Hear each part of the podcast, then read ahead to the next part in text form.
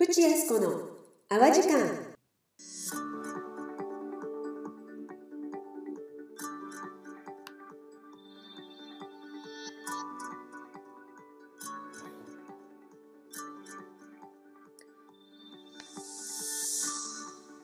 ボンジュー。世界の皆様おはようございます。こんにちは。こんばんは。やっこです。プチヤスコの淡時間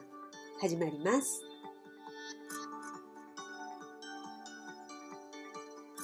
今日は朝から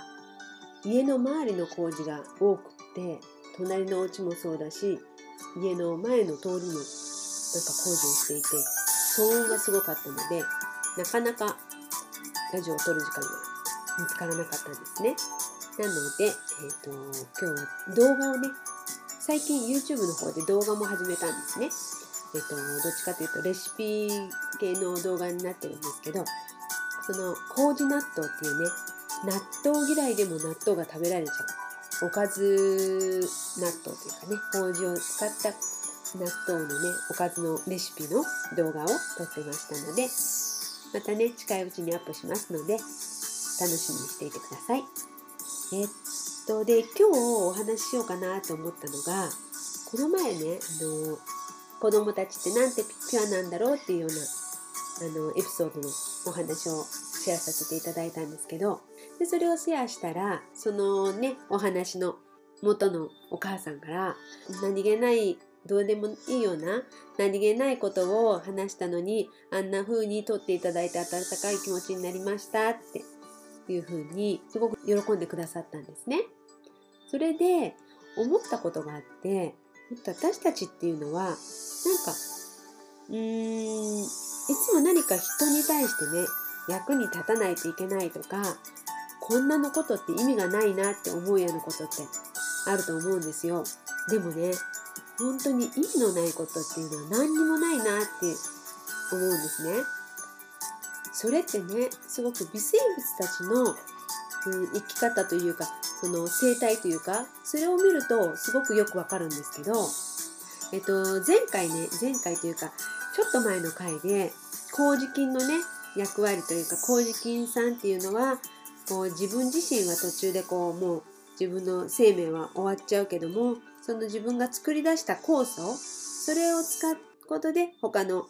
菌の役に立ってるんですってそれで発酵が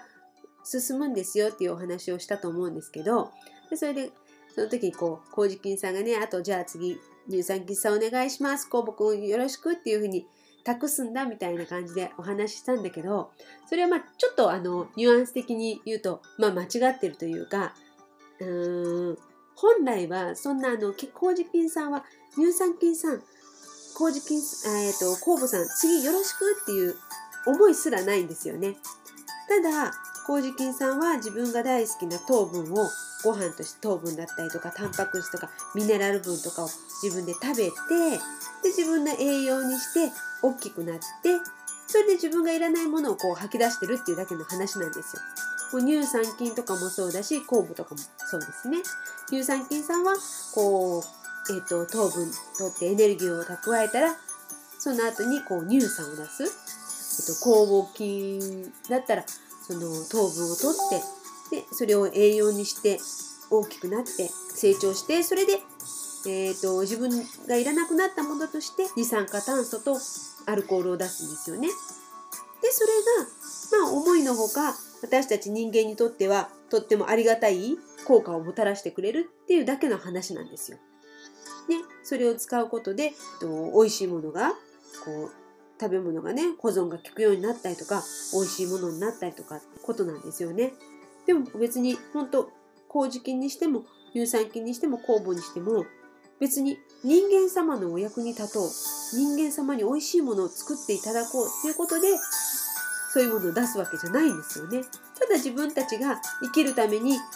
栄養分をとってご飯食べていらなくなったもの自分にとっては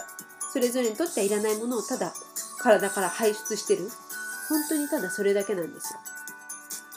だから、えっと、私たち人間もそうですよね。こう本来はこうご飯を食べてそれでいらなくなったこううん、まあ、おしっことかうんうんちとかね。汗とかも出ますけどね。その出た、あのおしっことかうんちって栄養分がすごく多く含まれてたりするじゃないですか。だからそれをね昔は堆肥として使ってで、えーと、田畑のね栄養分肥料に使ってたわけなんですよね。それがね本当にこうもうそういう物質的なことだけではなくってこう感情だったりとか、まあ、思いとか思ったこと何かやろうとか思ったことそういうことも結局一緒だと思うんですよ。ただなんかふっと気づいてあこれ面白いからやろうとかこれみんなんか話したいなと思ったことふっと話したことが実は誰かのこと線に触れるとか実は誰かにとってとってもこう心にしみる話だったとか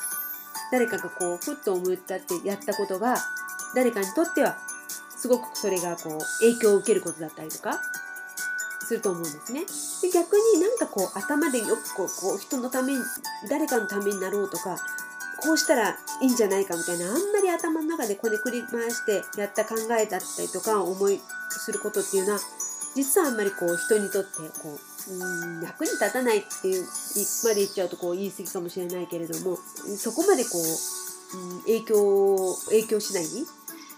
それよりも本当にふっと何気なく思ってこう言っちゃったとかこれをやりたいと思ってやったとかそういうことが誰かにとってはものすごくためにためになったりとか役に立ったりとか影響を受けるっていうことがねあると思うんですよね。誰かのねそうやってあ誰かにとって影響を与えることになるんじゃないかなって思うんですね。私自身もねこうやってねあの突然ねラジオを始めて本当に話すことが基本は自分は苦手だと思っているのでで声もね本当に聞きづらい声だなと思っているからすごくこうコンプレックスだったからまさか自分がこんな風にラジオでね毎日毎日配信するなんて思ってなかったんですよねちょっと前まででもなんか急になんかやってみたいなと思ってでありがたいことに今こういうアプリとかね簡単に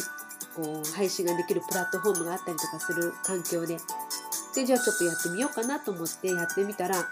んか思いのほかねその聞いてて心地いいですって言ってくれたりとかためになってますとまあためになってるまではいかないかもしれないけれどもこうあの面白いですって聞いてくださる方もいたりとかしてなんかなんか嬉しいなって思うんですね。だから本当にこう無駄なことを大したことないって思うことって実は本当に何にもないんじゃないかなって思うんですね。だからもうどんどんどんどんみんな思ったことを発信しててでその思っても言わないっていう状態が実は一番良くないと思う良くないっていうかそれってあの昨日ねお話したその感情の話でもそうですけど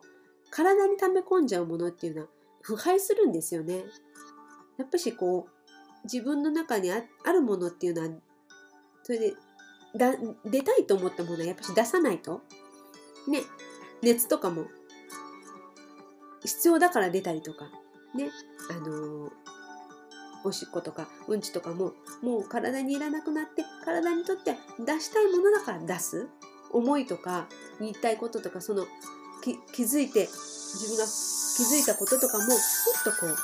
言葉に出して外に出す。そうすることで他の人にとっても何か影響を受けたりといういわゆるだからそこで循環が起きるんですよね。自分の中で溜めちゃ溜め込んじゃうものっていうのはそこでエネルギーが止まるんですよね。なので本当にみんな今って本当にありがたい時代でこうやってどんな形でも発信できるしどんな形でもアウトプットができるじゃないですか。だからもうどんどんどんどん皆さんもね思ったこととか自分がこう感じたこととかをね発信していってほしいなって思ってます私も私もいろんな方のね意見を聞いたりとか